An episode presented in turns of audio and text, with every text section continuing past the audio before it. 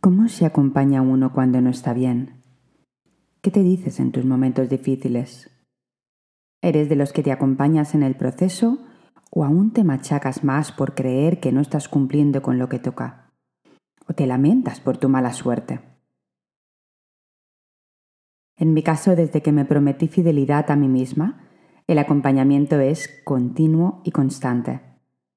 Presenciarse desde la mirada compasiva, desde luego es un gran acompañamiento y es un gran sí a uno mismo. Pero no solo quedan palabras bonitas, se queda en gestos, se queda en un sentir. Es un proceso de amor, un reconocimiento y un respeto hacia la persona que soy. ¿Verdad que si tuvieras delante una persona que admiraras porque sabes su historia y lo que ha logrado y un buen día ves que no está tan fuerte y te pide ayuda, ¿estarías ahí para corresponder? Pues esa misma persona eres tú. ¿Me dirás que no eres merecedora de una vida plena? ¿Me dirás que los otros merecen y tú no? Mmm, cuánta víctima hay ahí, ¿verdad? Tú mereces igual que el resto y estoy convencida de lo mucho que a lo largo de tu vida, desde tu infancia, te has esforzado por hacer las cosas como sentías que te pedían que tenía que ser.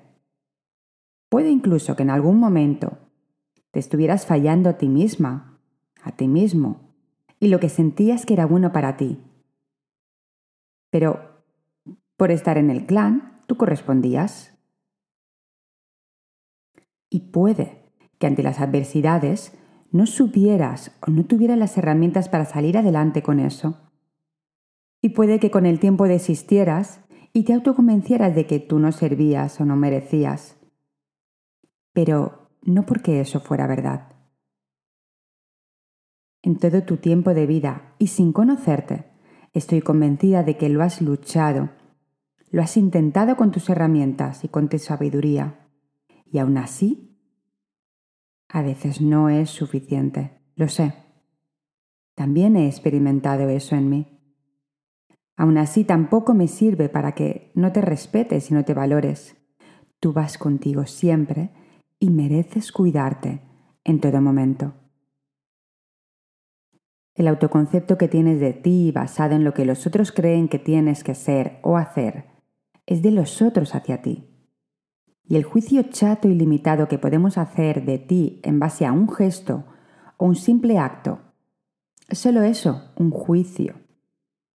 Quien se detiene a escuchar tu proceso de vida, seguro que comprenderá el porqué de tus actos, qué te ha faltado, qué has necesitado y cuánto lo has intentado. Ahora, quien tiene que apostar más que nadie por ti y reconocer tu propio camino, eres tú. Revisa tu proceso y reconoce lo mucho que vales.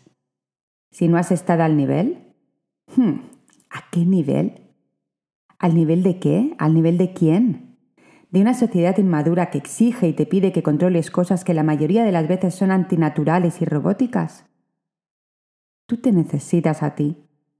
Y cuando sientas que no estás, acompáñate de la mejor forma que puedas con hábitos saludables, con audios, con momentos de calidad, con buenas palabras, con autocuidado. Lo mismo que harías con alguien a quien amas de verdad y necesita de ti. Con un niño pequeño o una persona mayor que te inspire ternura.